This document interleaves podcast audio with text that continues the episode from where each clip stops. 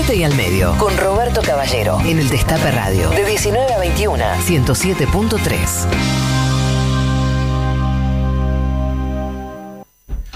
Hablemos, hablemos de política un poquito este viernes. Vamos a repasar la semana hablando de política. Yo sé que para algunos, este, quizá eh, la política se resume al blanco y al negro, ¿no? Entonces, este, todo parece más sencillo. Las cosas son de un modo o son de otra. Las cosas son como uno quiere o como quieren los otros y en el medio no habría nada. Y en realidad la política es si se quiere, el arte de articular lo que parece que no se puede articular, el arte de leer los bajorrelieves de las cosas, los matices de las cosas. Y creo que estamos atravesando un periodo en este verano, verano del 2020, de grandes asuntos eh, donde la política está cumpliendo un papel, está cumpliendo un rol, es un momento donde también se generan muchas inquietudes, ¿no? Uno lo escucha a Santiago Cafiero hablando de, este, no sé, los presos políticos, los presos arbitrarios, este, o ve que hay una intención por eh, dejar de lado la ley de medios o aquellas cosas que todavía están vigentes, la ley de medios. Y uno dice y se para ante eso y se pregunta, ¿qué pasó? ¿Qué pasó? ¿Por qué hay en estos asuntos tanta controversia, no? Y lo que pasa es que la política también son asuntos de poder. Y en los asuntos de poder juegan las correlaciones de fuerza.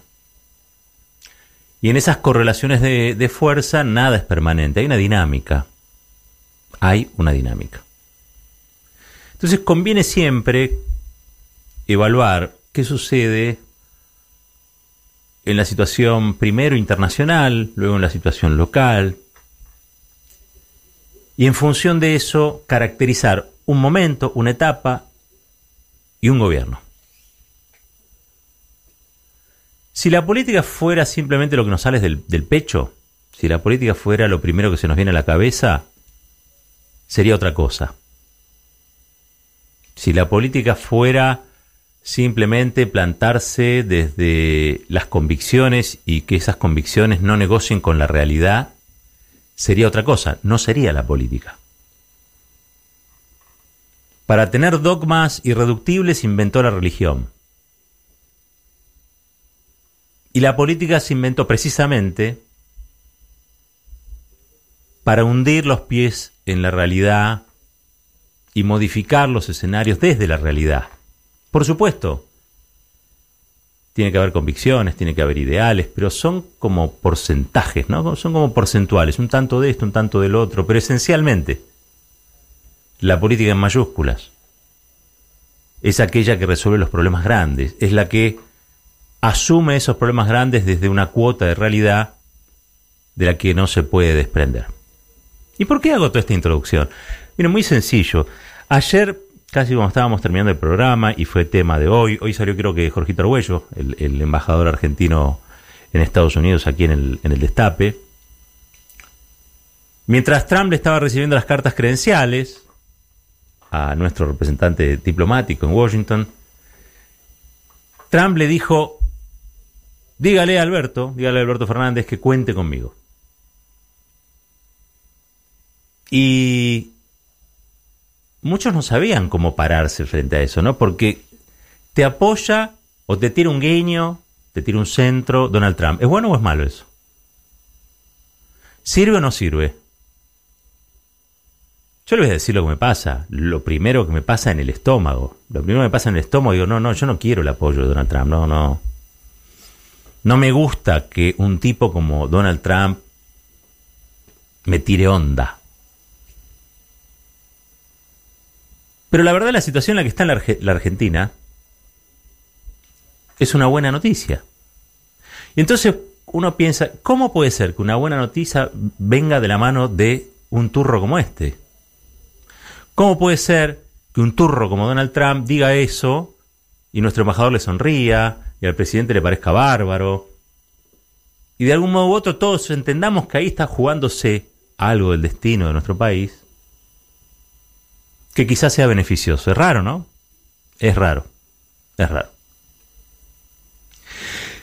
La verdad es que cuando uno piensa la política solo en cuestiones o en, puntos de vista o en posiciones irreductibles, hay cosas que no son muy comprensibles, pero sucede que la situación siempre, insisto, hay que verla desde el plano internacional, desde el plano local, y después de eso caracterizar, por ejemplo, a un gobierno. El gobierno de Alberto Fernández es un gobierno reformista.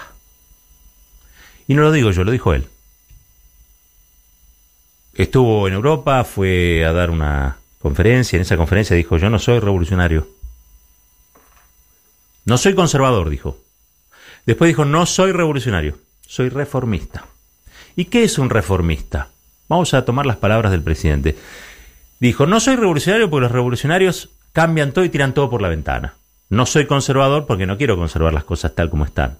Soy un reformista que quiere transformar con las leyes establecidas por el sistema. Eso es un reformista. Estamos en presencia de un gobierno de características reformistas. ¿Por qué estamos en presencia de un gobierno de características reformistas?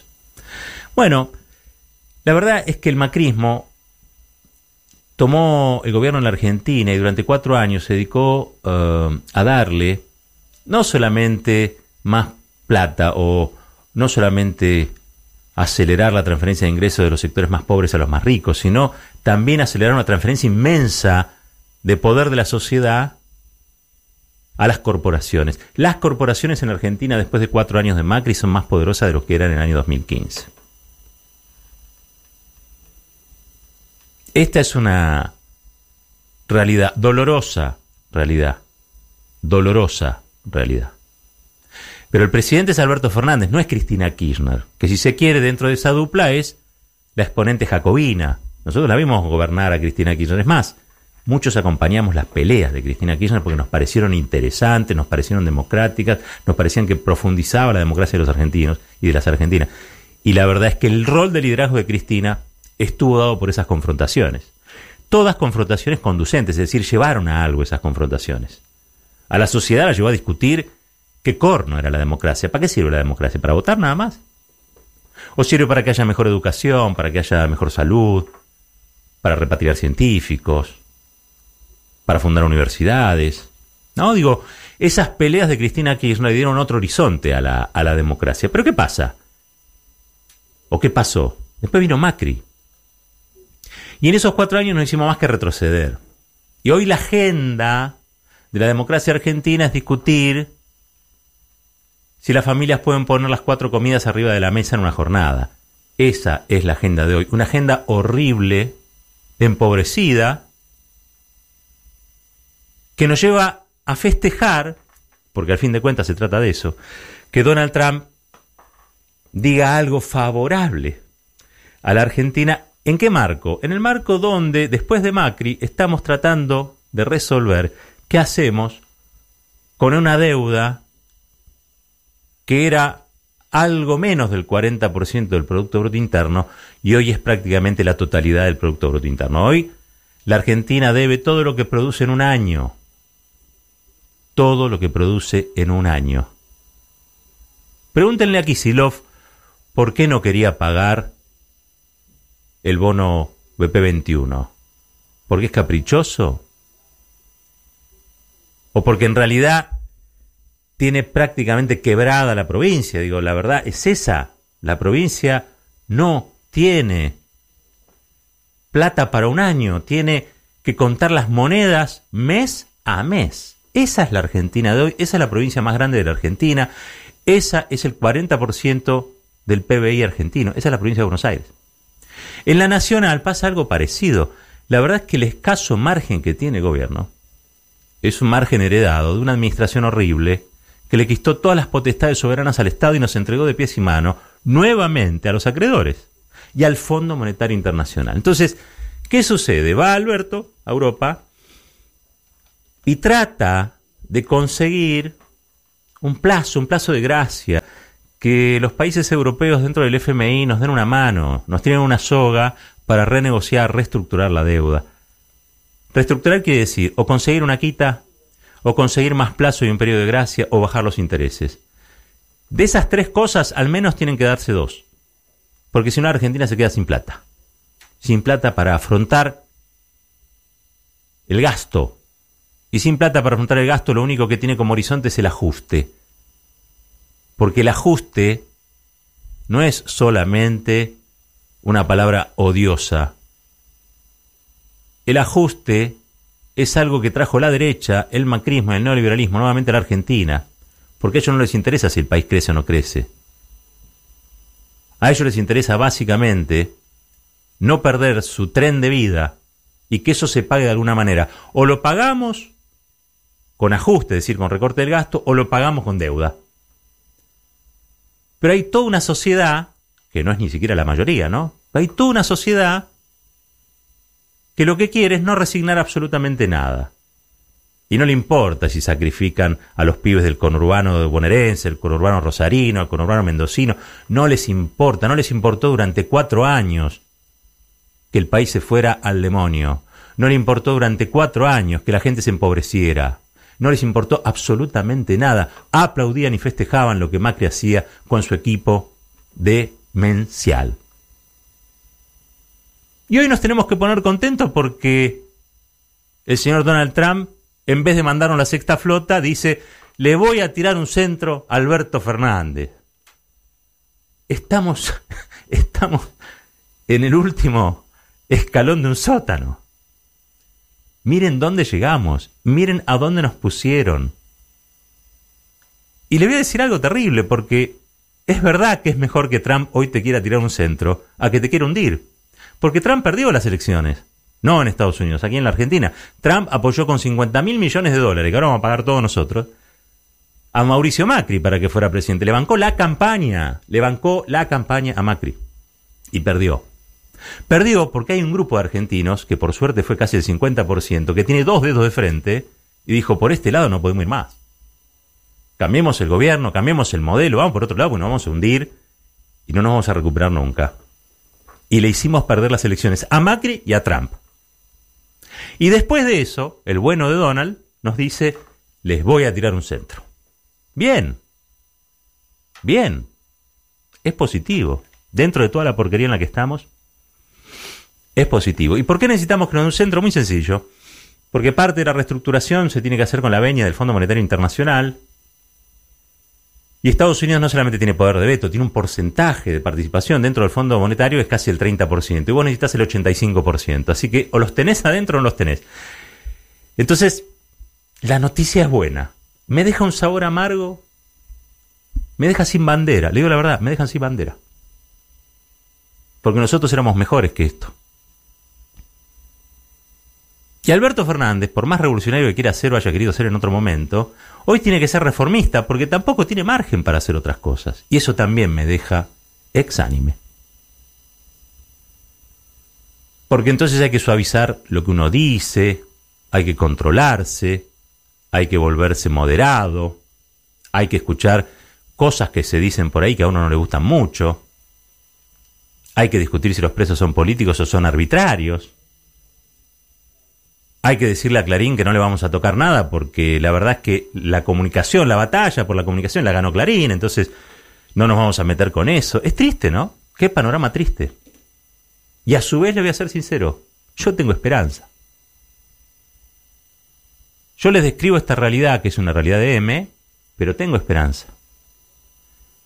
Y tengo esperanza porque un día reaccionamos y le dijimos a Macri, chao, un día reaccionamos y al bueno de Donald, al bueno de Donald Trump, que ahora nos tira un centro, le dijimos, chao. Un día reaccionamos y pusimos a otro gobierno en la esperanza de que se puede construir otro modelo, que sea un modelo para todos, para todas, donde nuestros pibes no pasen hambre. Un día reaccionamos. Estuvimos ese día atentos. Generalmente esa reacción provino de la resistencia, cuatro años resistencia.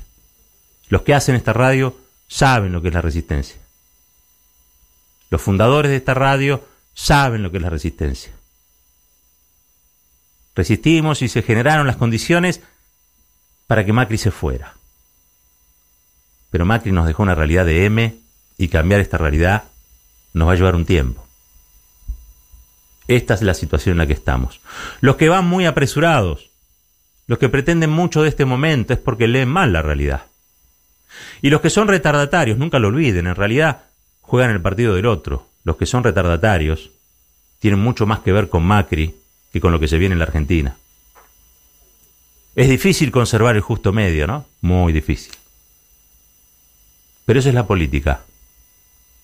Saber que se elige un rumbo y construir la salida hacia ese horizonte. Nos felicita Donald Trump. Me duele el estómago. Pero es una buena noticia. Ahora, lo que sería imperdonable es que después de esta humillación, después de la humillación de estos últimos cuatro años, no pongamos a la Argentina de pie y no volvamos a, besar la bandera. Lo que sería imperdonable para nosotros es que después de todo esto no volvamos a construir una sociedad donde los pibes puedan comer, puedan estudiar, puedan ir a la facultad, puedan hacer postdoctorado, puedan hacer lo que se les canta. Lo que sería imperdonable es que después de esta etapa no podamos construir la Argentina que queremos, que nos merecemos. Al menos aquellos que nunca agachamos el lomo. Porque después están los otros. Los que no entienden que el centro que nos tira Trump lo aplaudimos por una cuestión de coyuntura. Hay tontos que creen que en realidad lo que Trump ha hecho es volvernos a abrazar, porque volvemos a ser parte de lo suyo. Es verdad, hay gente que piensa así, y hay otros que pensamos distinto. Y esos que pensamos distinto, como muchos de los que estamos acá y de los que están del otro lado, al fin de cuentas somos los que vamos a sacar al país adelante. Esto es Fuerte y al Medio. Fuerte y al Medio. De 19 a 21 en el Destape Radio.